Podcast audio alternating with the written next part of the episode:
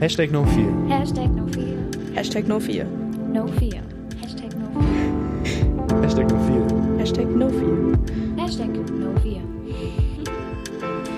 Hashtag no fear.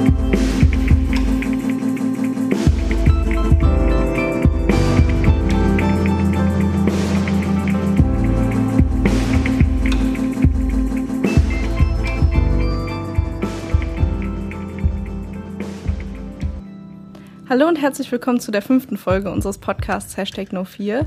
Heute mit dabei sind Eske, Pascal und ich. Sonja, ähm, ja, ihr beiden, erzählt doch mal, was wir seit dem letzten Podcast so gemacht haben. Ja, wir waren vor allem in Nissen-Katernberg und haben dort Interviews geführt und ähm, genau waren dann auch in einer Moschee oder in einer Katernberger Moschee und haben dort ähm, einen Imam viele Fragen über ähm, Frauenrechte und Sexualität im Islam ähm, gefragt. Genau, das haben wir gemacht. Genau, und wir waren auch äh, vor ähm, mehreren Wochen hatten wir einen Drag-Workshop auch in Essen. Ähm, wir haben zwei, nein, drei Drag, zwei Drag Queens und einen Drag King aus Berlin äh, ähm, mit uns dabei gehabt, die uns äh, geholfen haben, eine eigene Performance auf die Beine zu stellen und uns ein bisschen äh, die Welt der Drag Queens gezeigt haben. Ja, cool. Also das ist dann auch direkt unser erstes Thema und der Drag Workshop. Wie du gerade schon gesagt hast, hatten wir zwei Drag Queens und einen Drag King aus Berlin da. Und zwar ähm, die Drag-Namen von denen sind Pansy, Giza Pogue und Alexander. genau. Ähm, Im echten Leben heißen die drei Parker, Colin und Zoe. Und äh, ja, die haben wir eingeladen, weil wir mit denen einen Drag-Workshop gemacht haben, wie ich schon gesagt habe. Und ähm, weil wir das Ganze halt, weil wir stehen ja jetzt kurz vor der Performance, in drei Wochen ist unsere Performance, am 30., 31. August und 1. September auf Pakt Zollverein in Essen, ähm, weil wir das vielleicht für unsere Performance benutzen wollen. Ähm, ja, du Pascal, interessierst dich ja sowieso für Drag. Wie war das für dich, das erste Mal das so auszuprobieren? Ähm, also man hat natürlich immer dieses ganz äh, spezifische Bild von Drag Queens aus, aus, aus dem Fernsehen, aus dem Internet oder halt aus, ähm, aus, aus Fernsehsendungen wie RuPaul's Drag Race, ähm, wenn man das schaut, oder eben Olivia Jones, die natürlich auch viel, sehr bekannt ist. ähm, aber das meiste, was ich vorher halt kannte, war nicht wirklich das echte Leben von Drag Queens. Das war eher so dieses ganz geskriptete TV-Spektakel, was gar nicht wirklich echt war, sondern dann äh, einfach nur für die Zuschauer zu, zurechtgeschnitten. Und das, was wir halt, oder was ich halt gut fand, war, dass wir wirklich mal diese Seite gesehen haben, wie es ist, als Performer wirklich sein Geld zu verdienen in den Clubs von Berlin zum Beispiel. Also das ist sehr spannend gewesen, dass die Leute da ähm, wirklich ihr Leben damit finanzieren und davon quasi äh, na eben leben. Ja, eben. Äh, ja, also ich war auch bei dem Drag-Workshop dabei und für mich war das eine voll krasse Erfahrung irgendwie, weil ich habe mich vorher nicht für Drag interessiert und wusste auch nicht so recht, was das ist. Ich habe auch äh, nicht RuPaul's Drag Race irgendwie geguckt. Also klar wusste ich, okay, es gibt Drag Queens, aber ich wusste zum Beispiel auch nicht, dass jeder eine Drag Queen oder Drag King oder auch Drag Thing sein kann. Also dass es total geschlechterunabhängig ist, weil ich für meinen Teil zum Beispiel wollte voll gerne eine Drag Queen sein, weil ich das super cool finde, aber ich dachte, als Frau kann man nur ein Drag King sein.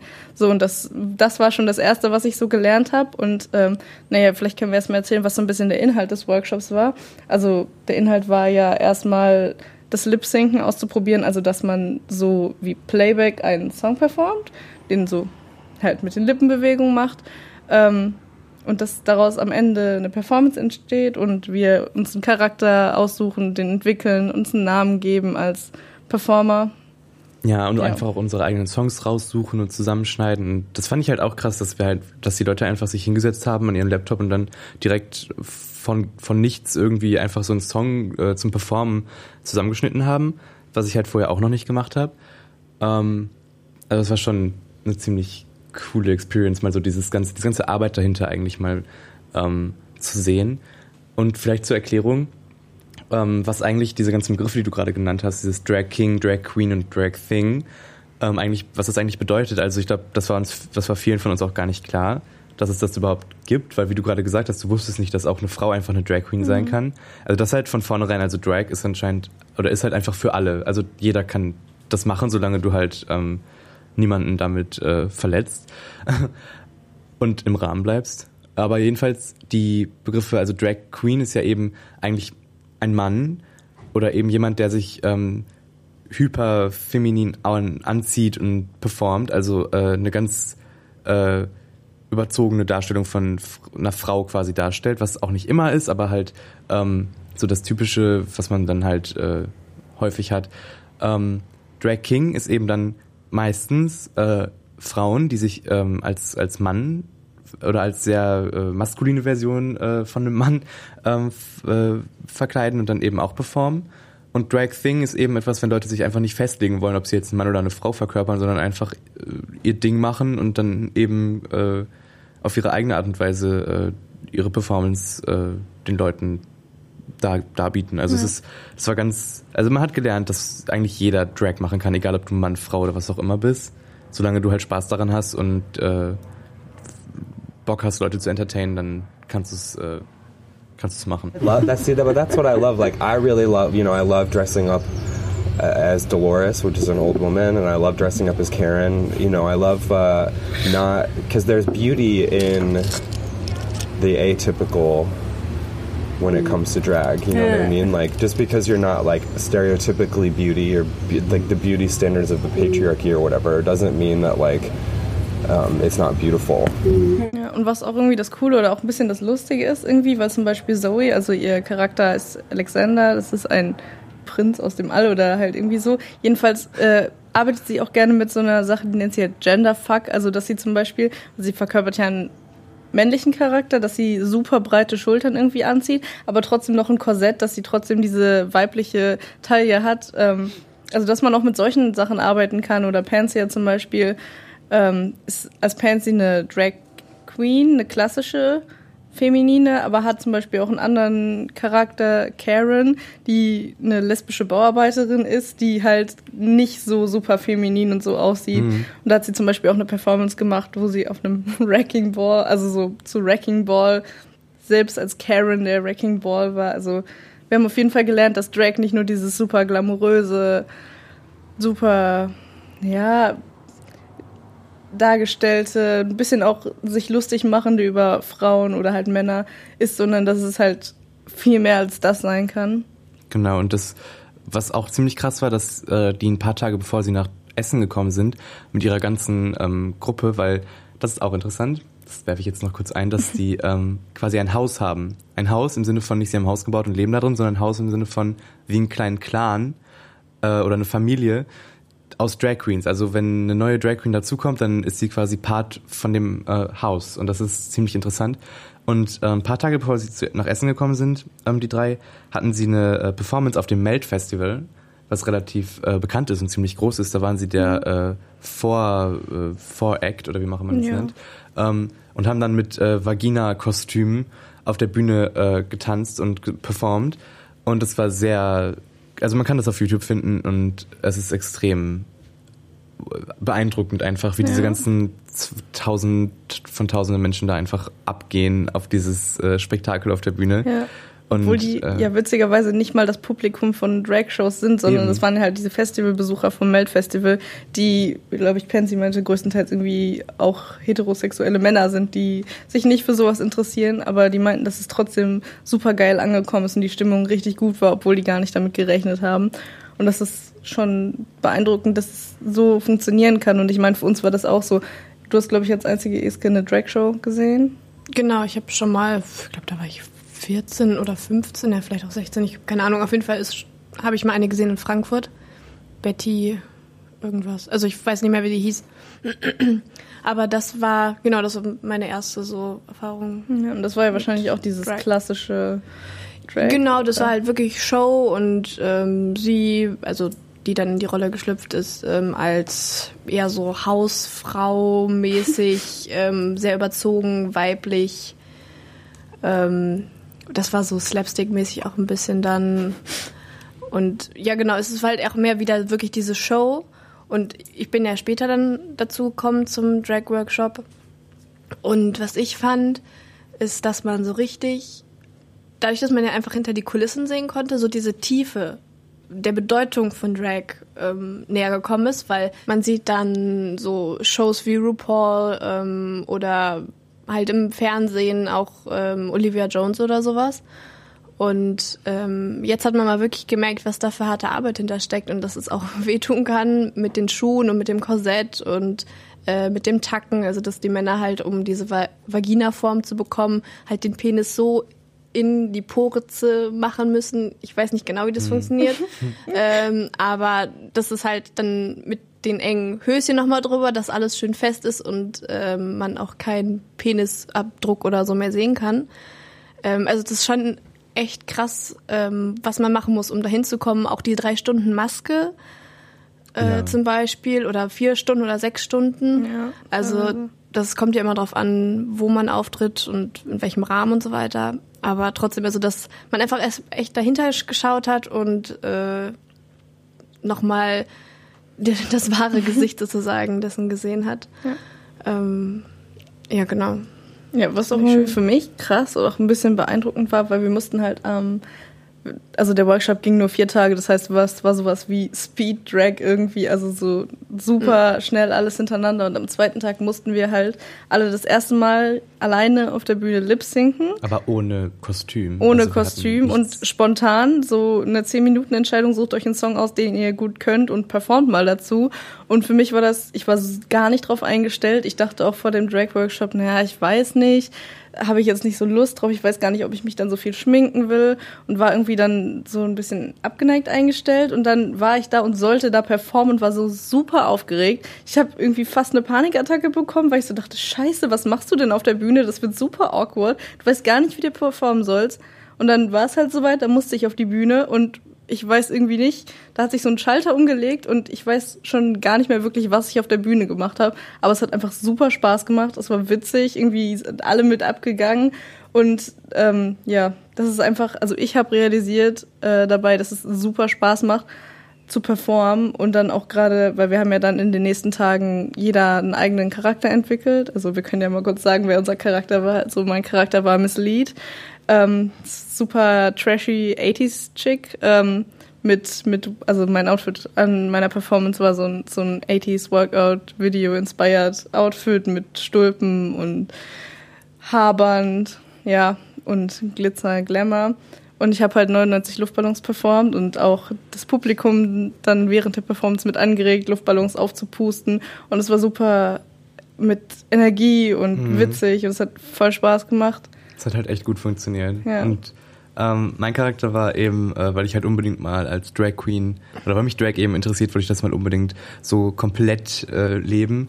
Und dann, ähm, weil ich eben einen Song von Stevie Nicks als aller allererstes performt habe, ähm, also ohne Drag, war mein ähm, Drag-Name dann von da an Stevie Nicks Cosmetics. Ähm, weil NYX, NYX ist ja diese Kosmetikmarke und das ist dieser Wortwitz, weil das ist bei Drag Queens oft so, dass sie dann diese ähm, witzigen Namen haben, die dann irgendwie noch so einen versteckten äh, Ach ja, das habe ich auch vergessen. Mein Name ist auch dadurch entstanden. Ich hatte so eine, so eine Line von einem Song im Kopf, das war Sorry to Mislead. Und dann habe ich das so aufgeschrieben und dachte so, Mislead. Ah, und dann, ja, ab dem Zeitpunkt stand das auch fest. Ja. Ähm, und mein Charakter war halt eben ähm, sehr slutty, also ziemlich äh, bisschen Sexy, pervers, slutty, messy. sexy, genau. Aber auch oldschool. Ja. Also ne, Ja. mit, den, mit der Perücke, Ja, mit der Klassische ähm, Drag irgendwie halt. genau mit der Lockenperücke. Also dann ein bisschen. Ja, kannst du dir mal erzählen, was du dir dabei gedacht hast. Und Genau. Ähm, weil das ist halt auch eine Schwierigkeit, die wir auch mit Pansy zum Beispiel besprochen haben, dass man eben, wir als junge Leute, die haben, die noch nie wirklich Drag gesehen haben, vielleicht eh eine Performance, aber wir kennen halt wirklich nur dieses TV, ganz aufgetakelte, perfekte Drag-Szenario, was aber in Wirklichkeit ja eben gar nicht so ist. Und deshalb ähm, war ich halt auch ein bisschen überfordert am Anfang, weil ich halt alles perfekt haben wollte. Ich wollte genauso aussehen wie diese ganzen Instagram-Drag-Models und habe mir dann natürlich äh, auch total viel Mühe gegeben beim Make-up und habe mich aber auch selber viel gestresst. Ähm, wo ich aber auch dann irgendwann in der Nachbesprechung gemerkt habe, das hätte ich gar nicht gebraucht, weil ähm, solange du dich eben nicht runtermachst und dich eben äh, wohlfühlst in deinen Sachen, die du machst, triff eine Entscheidung, mach es so, wie du meinst und am Ende der Show kannst du sagen, okay, das war gut, nächstes Mal mache ich es besser. Anstatt zu sagen, das war jetzt irgendwie scheiße, das hat mir nicht gefallen. ja, genau. Und dass man nach der Show auch nicht mehr sagt, das, das war scheiße, das war scheiße, sondern danach ist es einfach gelaufen und Ja. es war gut, wie du es gemacht hast. Make a decision and stick with that decision and then see that decision through. And that decision will change as you continue forward, but at least you have something to work with. So you're like, okay, I'm Yeah. going to do this song. And then if you do that song, then you then you can formulate your idea from that. Or I'm going to wear this thing, and then I can formulate that. You know what I mean? Yeah. Instead of mm-hmm. instead of being unsure or or something like this, because that just makes it worse. So if you if you decide, say, okay, this is what I'm going to do, um, it just it alleviates so much other so much of the other worry. Ja, und ich glaube auch, also klar, das ist normal, dass man sich Stress macht, aber ich habe mir halt super Stress gemacht wegen der Performance, weil ich halt irgendwie bisher standen wir mit unseren bisherigen Performances immer als wir selbst auf der Bühne und haben als wir selbst gesprochen und ich habe noch nie außer im Schultheaterstück einen anderen Charakter auf der Bühne performt. Und es war für mich super anders. Und Pascal kannte halt dieses Drag schon und du wolltest es dann halt so gut wie möglich irgendwie machen, also dass wir uns da alle ein bisschen Stress gemacht haben.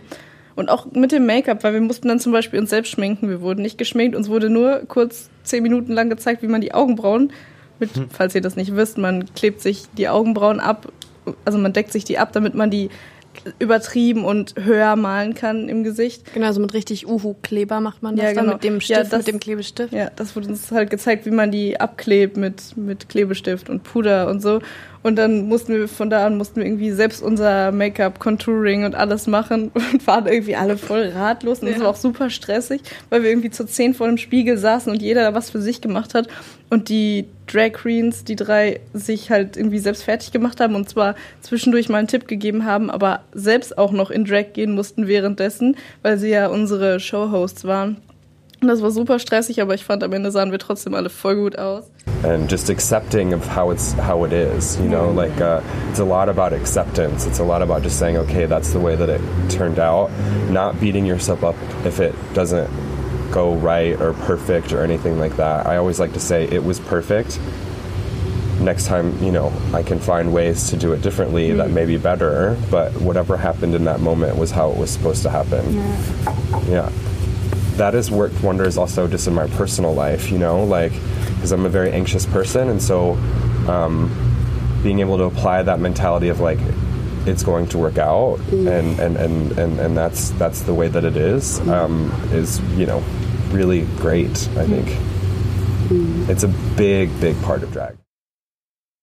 Wir haben total, wir haben total überzogen. Wir hatten eigentlich die Show, unsere Ja, Performance stimmt. sollte um 16 Uhr Ja. anfangen und wir waren um 17 Uhr gerade mit dem Make-up fertig. Ja. Und das war halt in dem Raum, wo wir die Performance hatten und da mussten wir einfach Ja, und halt, die Gäste fertig waren auch schon da. Ja, die standen vor der Tür und haben gewartet. Ja. Das war auch eine tolle Erfahrung, dass die Leute dann einfach ähm, reinkamen und dich nicht erkannt haben. Ja. Das, das, ich habe das gemerkt. Ich, die haben sich umgedreht und haben mich gesehen und dann so, ich, hab, ich konnte so in den Gesichtern ablesen, Mhm. so, dass sie nicht wussten, wer ich bin. Und als ich dann auf der Bühne war, weil ich hatte halt eben dieses ganz äh, knappe Outfit an. Ähm, Ja, und darüber aber halt, ja, aber darüber halt eben so, äh, so ein Mantel, den ich dann mitten in meiner Performance abgelegt habe und dann quasi arschfrei auf dieser Bühne stand, ähm, dass die dann wirklich gesehen haben, oh, what the fuck. I think that's why drag is therapy in a way because like you inevitably with whatever number you create it's never just oh yeah like it's easy i'm good at this thing so i'm just gonna do this thing and like it doesn't matter you know mm-hmm. because it, it always matters and it's always about something that you're uncomfortable about it, it's mm-hmm. like assuming this other gender and you're like tackling all of the issues and and the the problems that come with that which is also why i'm like thoroughly convinced that drag can't not be political. Like drag is mm-hmm. inevitably in- political and it's also personally political. Um, so I, I was really like observing that with everybody definitely. So normalerweise macht man sowas eben nicht und normalerweise wäre es einem auch super äh, unangenehm, aber es war gar nicht unangenehm. Ja. Man hat das bei jedem gemerkt, der performt hat von uns.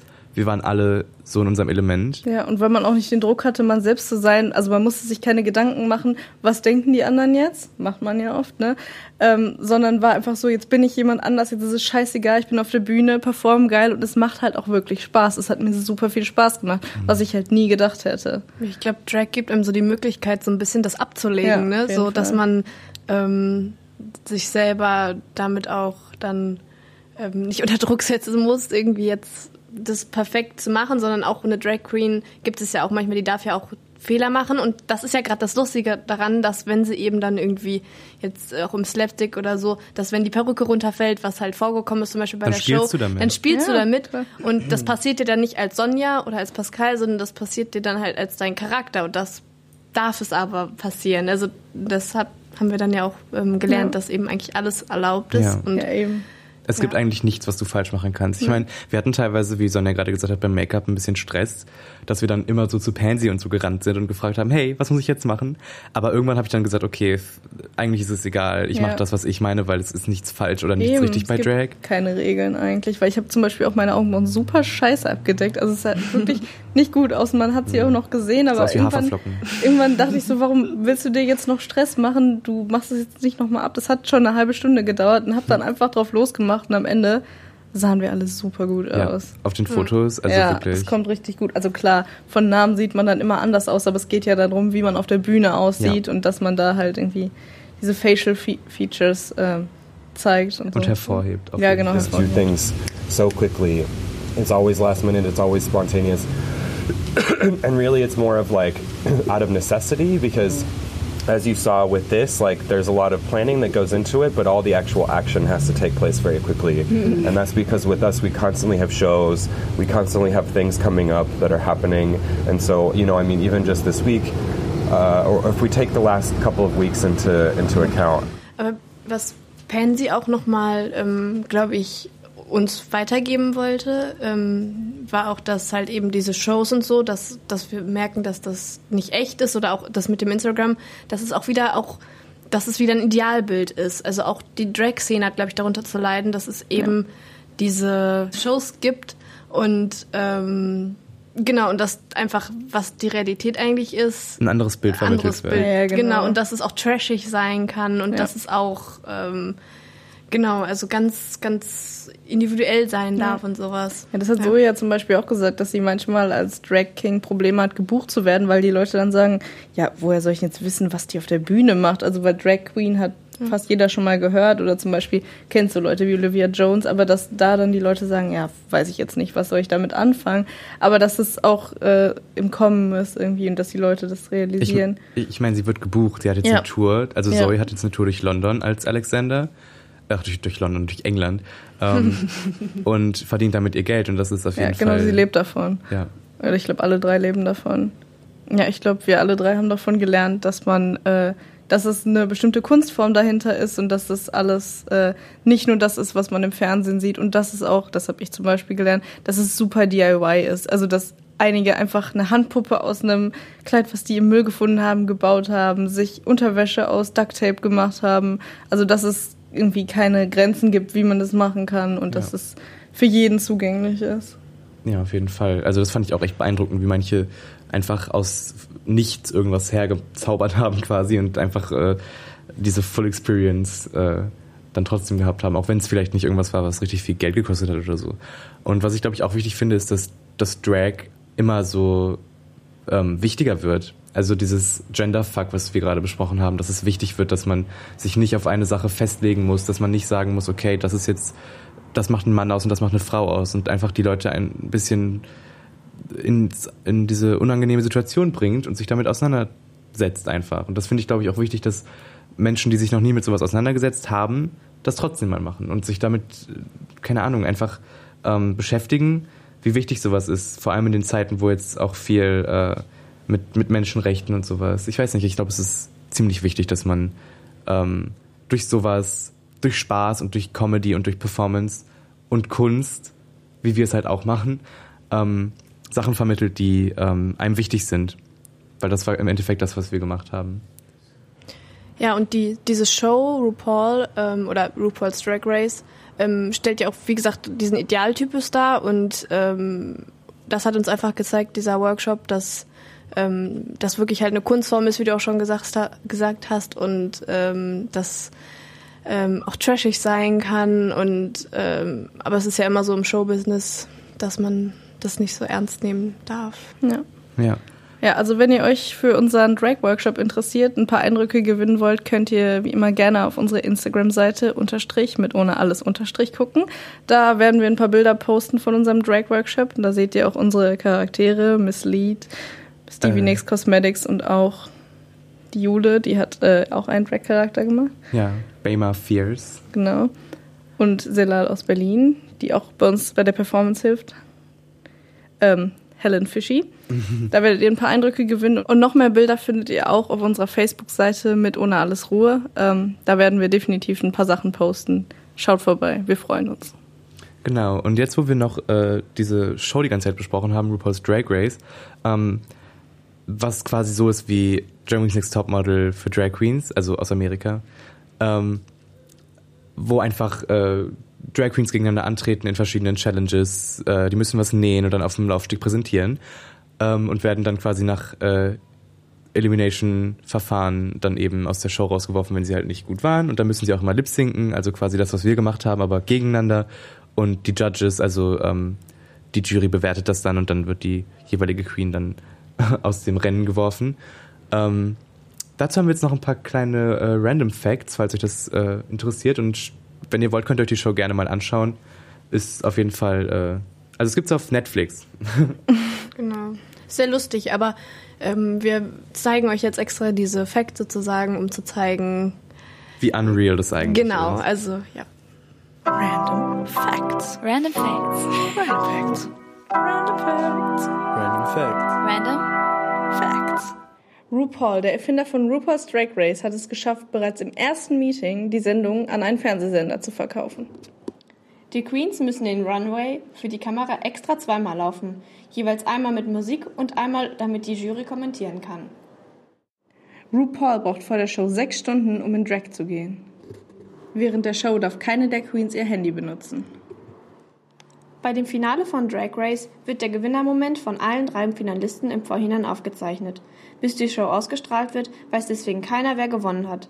Man macht das, um vorzubeugen, dass der Sieger geleakt wird. Die Teilnehmer von Drag Race wissen vorher nie, wer ihre Konkurrenten sind. Sie können nicht einmal die Vorhänge ihres Hotelzimmers öffnen. Random Facts. Random Facts.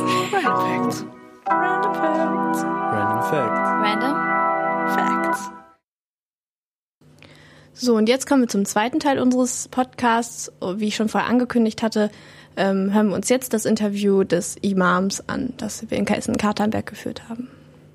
Ja, also wir waren vor ein paar Wochen waren wir in Essen-Katernberg auf dem kunterbunten Sommerzauber. Das ist ein Stadtfest da und da hatten wir unseren eigenen Stand äh, zu unserer Performance dieses Jahr, Hashtag No 4 und auch zu unserer Gruppe mit Ohne Alles, wo die Leute sich informieren konnten. Da waren auch verschiedene andere Stände, da gibt's auch eine Bühne.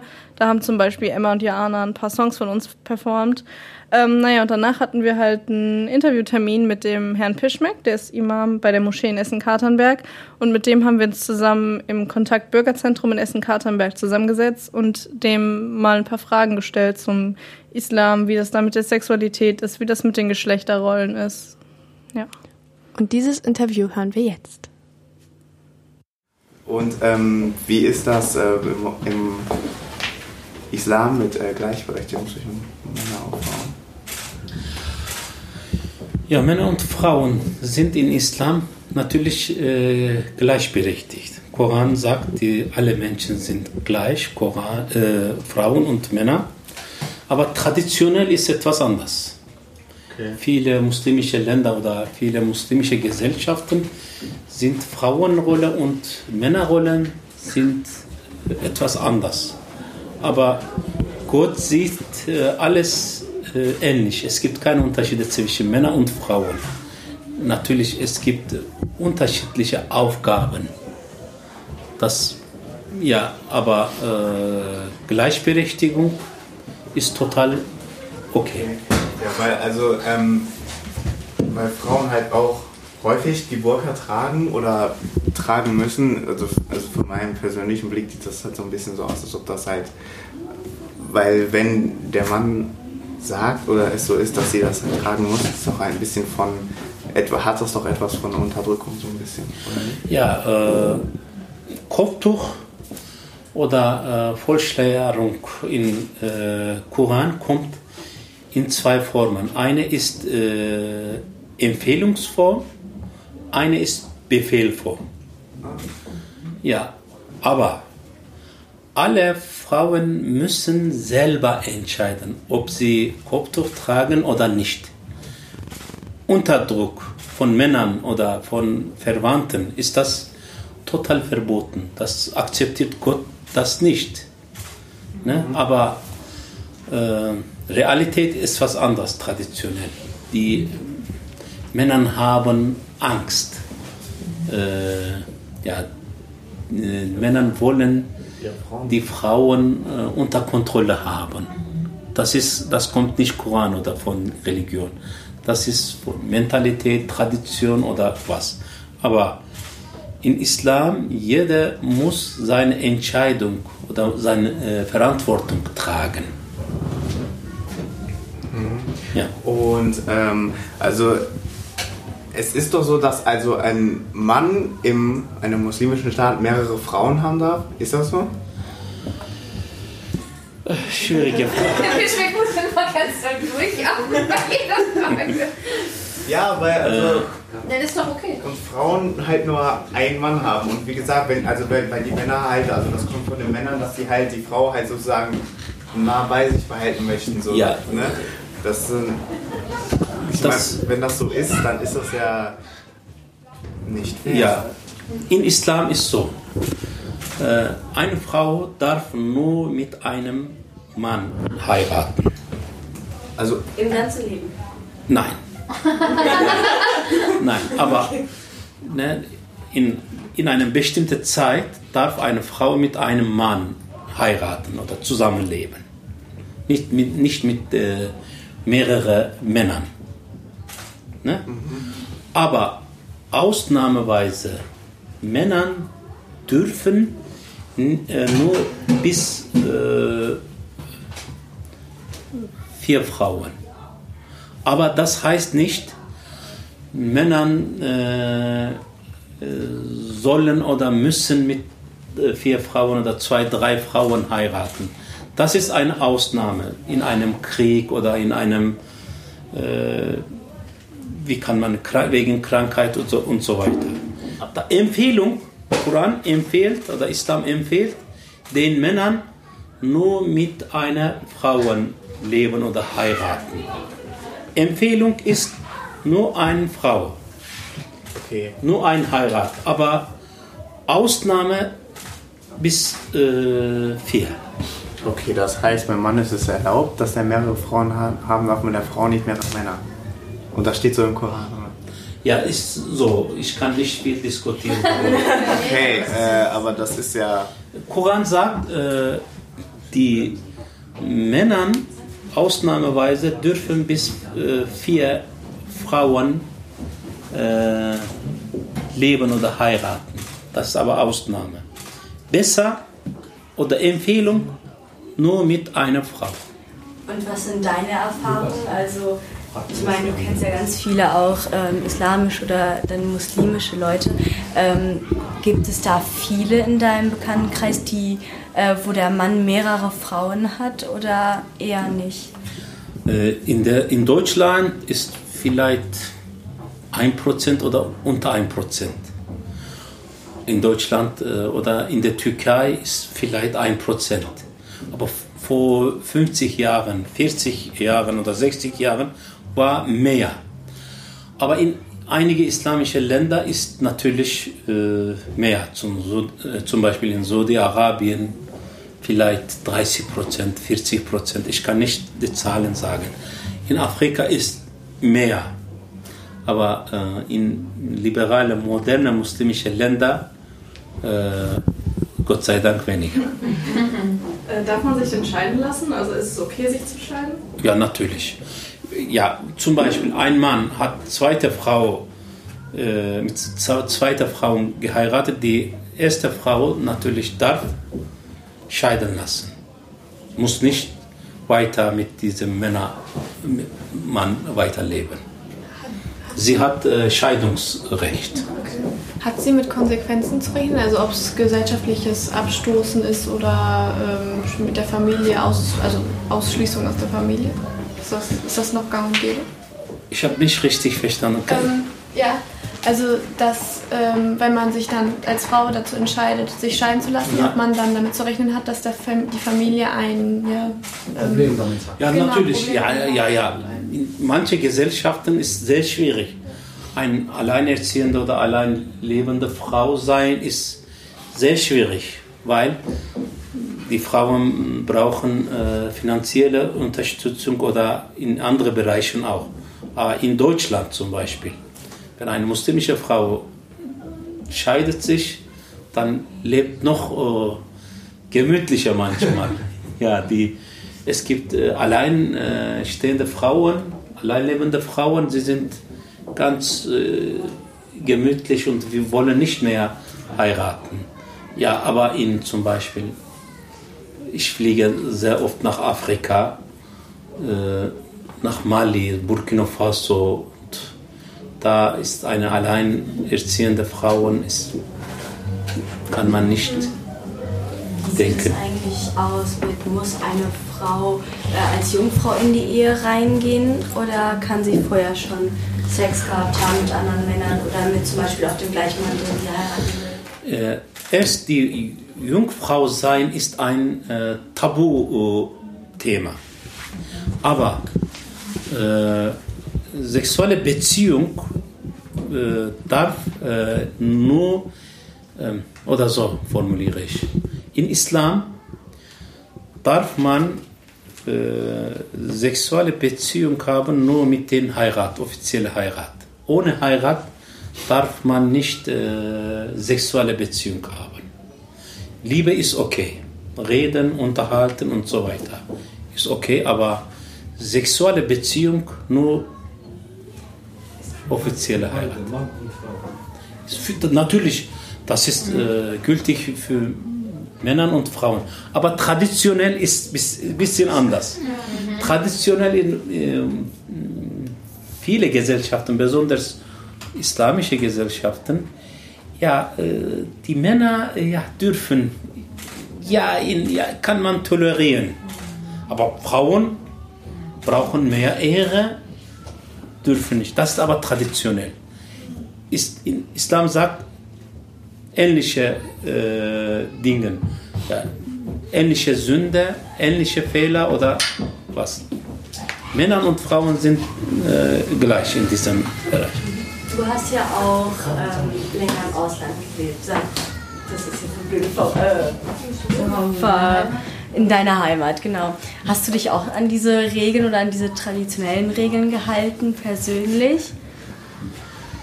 Ja, ich habe, ähm, meinen Sie mit mehrere Frauen heiraten oder was? Äh, allgemein. Ich habe, äh, ja, äh, in der Türkei ha- hatte ich äh, von meiner Umgebung äh, negative Erfahrungen gesehen.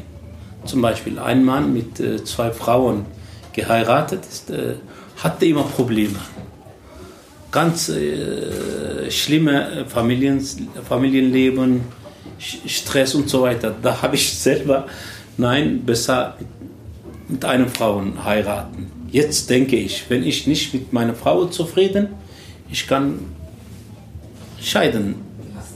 Dann mit einer neuen Frau vielleicht ein neues Leben denken. Aber mit zwei, nein. Du warst, du warst ja nicht von Anfang der Peschmerga sind Imam von Moschee, Vorbeter. Das ist wie, wie ein Pfarrer in der Kirche. Das ist ein religiöser Mensch. Das heißt, alles, was der Koran sagt, hat sich schon von Anfang an Ah. danach gelebt. Nicht wie anderen. Mhm. Damit du, ja? Deswegen- Ähm, ja, genau. Ähm, ähm, Sie haben es ja jetzt mehrmals gesagt, dass äh, die Realität häufig anders aussieht, als im Koran ist. Und ich persönlich sehe es als ein Problem eigentlich, dass das, weil ich sehe das gerade bei den Leuten, zum Beispiel in meiner Schule, bei den muslimischen Mädchen und Jungen, und dass die Jungen beispielsweise, ähm, ja, den Mädels hinterher gucken, auch mit Mädels schlafen, darüber reden und so weiter und auf dicke, dicker Mann machen, so ne, ja, ich hab's drauf und die Mädels dann da so, hm, ja, also ich darf bis acht nicht mehr raus, so. Wo ich mir dann denke, das ist doch total die Disbalance, also total ungleich. Warum darf das Mädchen, weil ich da so voll der Kämpfer eigentlich für bin, das Mädchen auch das machen dürfen? Und das macht mich eigentlich eher immer traurig, ähm, das dann zu sehen, dass die Mädchen so, Ich denke genau so. ja. Ja, äh, kann man ja, ist, ja. kann man, man braucht ein bisschen Zeit, natürlich. Äh, Zeit ändert vieles. Aber äh, Tradition und Religion, das ist ganz äh, zwei äh, verschiedene Sachen. Manchmal vermischt man diese zwei Dinge. Man lebt äh, traditionell, glaubt, das äh, kommt von Religion. Religion sagt so, zum Beispiel, ich habe vier Kinder, ich habe Drillinge. Jetzt, äh, äh, ja, Drillinge sind zwei Jungs, ein Mädchen. Manchmal Jungen kommen zu spät zu Hause, aber äh, ich toleriere das nicht. Zu spät zu Hause kommen, egal Mädchen oder Männer. Ja, wir haben Regeln, ne, bis 10 Uhr kann ich tolerieren, egal Jungen oder Mädchen. Aber ab 10 Uhr oder 22 Uhr, man braucht richtige äh, Grund dafür. Für mich egal, ein Mädchen oder ein Sohn. Aber traditionell leider ist so, äh, dass wir äh, thematisieren natürlich in Freitagspredigen, das ist falsch. Ne? Äh, Gleichberechtigung. Für Männer was falsch, auch für Frauen oder Jungen oder Mädchen. Aber unsere traditionelle äh, Leben oder Mentalität leider aber anders, aber war vor 30, 40 Jahren ganz anders. Gott sei Dank, wir sind jetzt deutlich besser, muss ich sagen. Der noch eine Frage, was hätte ich jetzt Ich wollte über Homosexualität erlaubt, verboten. Ja, warum, wieso, weshalb. Genau. Also wie ist das mit ähm, der Toleranz gegen Schwulen und Lesben in der muslimischen Gesellschaft? Hat man da irgendwas gegen? Oder In muslimischer Gesellschaft ist ganz wenig natürlich. Aber in vielen Gesellschaften gibt es vielleicht aus Russland jemand hier? Aber ich war fünf Jahre in der Ukraine, ich weiß, was Sie meinen. Ja, äh, zum Beispiel in Russland ist äh, gegen äh, Homosexuellen ist ganz äh, wenige tolerant. Ist in, wenn wir über Islam reden, im Islam ist so, äh, sexuelle Beziehung zwischen Homosexuellen, Lesben, ist, das ist verboten, das muss ich sagen. Islam erlaubt nur äh, zwischen zwei äh, Menschen äh, sexuelle Beziehung haben, äh, für, mit Heirat aber auch, Mann und Frau sein. Na, ist, aber homosexuell sein oder sich fühlen, das ist natürlich kein Thema. Nur sexuelle Beziehung ist verboten. Aber jemand fühlt sich als eine Frau oder Mann oder beides, weiß ich nicht. Das ist kein Problem. Aber nur sexuelle Beziehung ist äh, verboten, das muss ich sagen. das heißt, man darf sich dann auch, wenn irgendwas, im, also ähm, jemand, der zum Beispiel gerne ein Mann ist und eine Frau sein will und der sich halt dann wie eine Frau kleidet, ist das auch okay, dass man, dass der dann halt nicht irgendwie damit rechnen muss, dass er irgendwie angefeindet wird? Mein Ohren ist ein bisschen... Oh, Entschuldigung. Ja. Es tut mir leid. Kein Problem. Bisschen lauter. Nee, ähm, ist das, also wenn sich dann halt ein Mann, der halt gerne eine Frau sein möchte, als Frau kleidet, so wie eine Frau kleidet, ist das dann halt auch nicht schlimm, dass er dann halt irgendwie von irgendjemandem erwarten muss, dass er dann halt irgendwie äh, von der Seite angemacht wird oder schlecht oder angegriffen. Kleidung, äh, wenn ich richtig verstanden. Man kann sich, wie sie will, äh, bekleiden. Das ist kein Problem. Äh, aber wieder komme ich zur traditionellen äh, Akzeptanz. Leider ist äh, viele Muslime denken ganz anders, weil äh, vor 30 Jahren äh, ein langhaariger Jungen war ganz anders angenommen in muslimischer Gesellschaft. Oder Ein junger äh, äh, Mann hat äh, lange wie Aladdin ein Bart. Dann kann, könnte man nicht akzeptieren. Aber jetzt, mein 18-, 17-jähriger Sohn hat so lange Bart und akzeptiert alle. Und, äh, zum Beispiel äh, mit langen Haare und so weiter. Immer ist Islam sagt darüber nichts, wie ist Kleidung, wie ist äh, Haare, Bart und so weiter. Das ist kein Thema. Aber wieder traditionell ganz anders. Okay. Ja, dann wäre jetzt meine Frage, wie kommt man denn davon weg? Also was kann man machen, um, weil ich das ja selbst bei jungen Leuten sehe, man, man sagt ja, man braucht Zeit und so weiter, aber ich sehe selbst diese Ideologie oder diese, diese Denkweise ja auch schon wieder jetzt bei ähm, jungen Mitschülern, die dann ähm, ja eben diese Disbalance haben bei jungen Mädchen und äh, so habe ich mich zu verhalten und nicht zu sagen, ich bin frei und ich kann sein, wer ich will. So, das, das ist halt immer, ich denke halt immer, das ist das moderne Denken, dass man sagt einfach, kann sein, wer ich will und das habe ich selbst herauszufinden. So. Und das ist. Äh, ja. Erziehung. Oh, Erziehung. Ja, in, oder man braucht auch Zeit. Meine Erfahrung einfach reden. Unterhalten, unsere Vorteile wegschaffen und wir müssen unser, uns, über unsere äh, Traditionen auch reden. Auch über Religionen. Diskutieren, reden, was findest du gut, was findest du schlecht. Man muss alles offen reden, aber das muss man akzeptieren. Wir haben in der Gesellschaft, das nicht für Muslimen, positive und negative Traditionen. Zum Beispiel seit Jahren in Spanien gibt es ganz negative Traditionen, ne? Bullenkampf zum Beispiel. Oder in äh, Asien, Asien und viele negative Traditionen, auch positive Traditionen. Ja, wir müssen ganz offen reden, welche Traditionen brauchen wir heute auch. Negative Traditionen müssen wir einfach sterben lassen. Aber dafür brauchen wir Zeit, nicht so leicht. Positive Traditionen, den brauchen wir, das einfach beibehalten.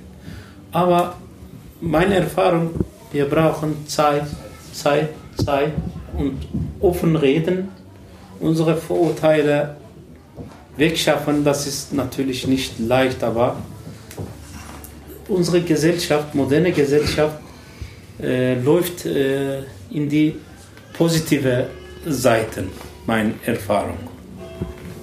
Besonders äh, zwischen äh, Traditionen und äh, Religionen. Ja.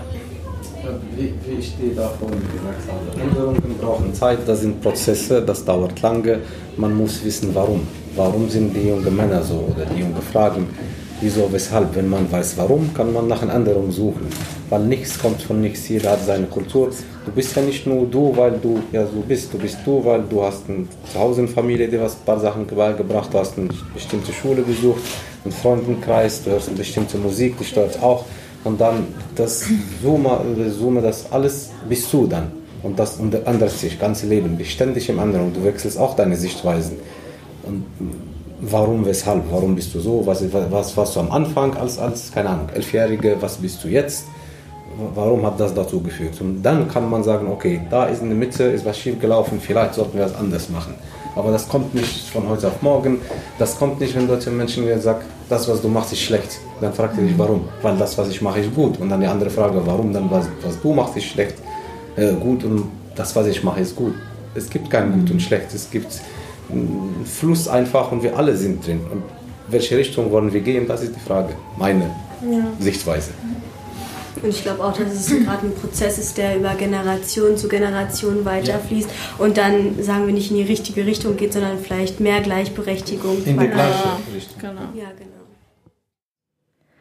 Ja, jetzt habt ihr das Interview gehört, was wir mit dem Imam geführt haben. Und äh, wir haben uns heute dazu entschieden, erstmal nichts dazu zu sagen und würden uns freuen und äh, brauchen es auch, dass ihr uns sagt, was ihr davon haltet, weil es ist schon ein krasser Inhalt und irgendwie sehr viel, womit wir gar nicht richtig umgehen können und würden uns super duper freuen, wenn ihr uns sagt, was ihr von dem Interview haltet, welche Punkte ihr kritisch findet, was ihr gut findet, vielleicht was ihr auch über den Islam und Koran und so weiter wisst, ähm, damit wir auch im nächsten Podcast Ja, genau. ähm, damit arbeiten können. Ja, wir wollen im nächsten Podcast dann was dazu sagen und eure Beiträge kommentieren und mit Hilfe von euch das irgendwie aufarbeiten, weil wir vorher zum Beispiel vor dem Podcast irgendwie schon eine Stunde darüber geredet haben, weil wir gar nicht so recht wissen, wie wir mit dem Thema umgehen wollen, weil wir uns selbst irgendwie nicht als Experten jetzt darstellen wollen, nur weil wir ein Interview geführt haben und das für uns so ein bisschen unsicheres Territorium ist und ähm, dass wir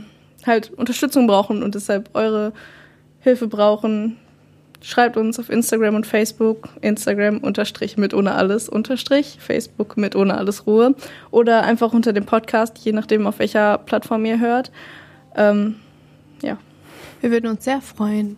Und äh, wir bedanken uns fürs Zuhören. Wir hoffen, Ja. ihr habt wieder ein bisschen was gelernt und ähm, es hat euch Spaß gemacht. Und noch eine ganz wichtige Sache.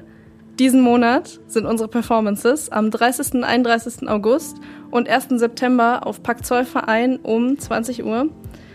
Ihr bekommt Karten auf der Ruhr Triennale Webseite. Guckt am besten auf unsere Facebook-Seite, da ist eine Veranstaltung, da ist auch der Link verlinkt, wenn ihr Karten haben wollt oder schreibt uns auf Instagram eine Direktnachricht. Wir freuen uns sehr über Leute, die kommen. Wir wollen auch gerne, dass viele Leute kommen, denn wir haben eine Menge zu präsentieren. Wie ihr wisst, haben wir viele Interviews geführt, die wir in den nächsten Wochen aufarbeiten werden und auch in der Performance dann dokumentieren und performativ darstellen wollen. Tschüss. und tschüss.